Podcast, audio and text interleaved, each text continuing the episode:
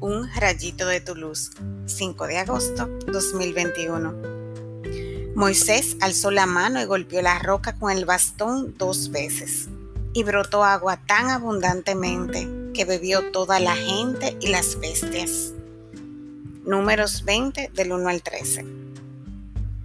El padre, aunque se molestó y se ofendió por la falta de fe de su pueblo, que a pesar de haber visto el mar rojo dividido y comer el maná, a la más mínima dificultad volvía a enojarse y a criticarlo. No dejó que murieran de sed. Hizo brotar agua de una roca para que todos bebieran suficiente.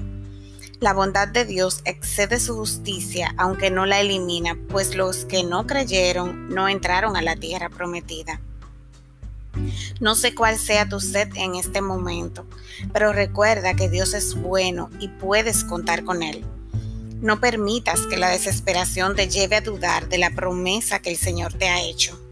Insiste en la oración, busca la ayuda de tus hermanos en la fe y persevera hasta que se cumpla lo que anhelas o recibas otra respuesta. Nunca dudes de que estás en los brazos amorosos de tu Padre y Él no te abandonará jamás. Oremos. Señor, Perdona mis dudas y los pensamientos negativos que a veces me llegan cuando las cosas no van como quisiera. Gracias por dejar tu palabra en la que puedo identificarme y recordar que eres fiel. Ayúdame a entrar en la tierra prometida. No permitas que mis miedos sean mayores que mi fe.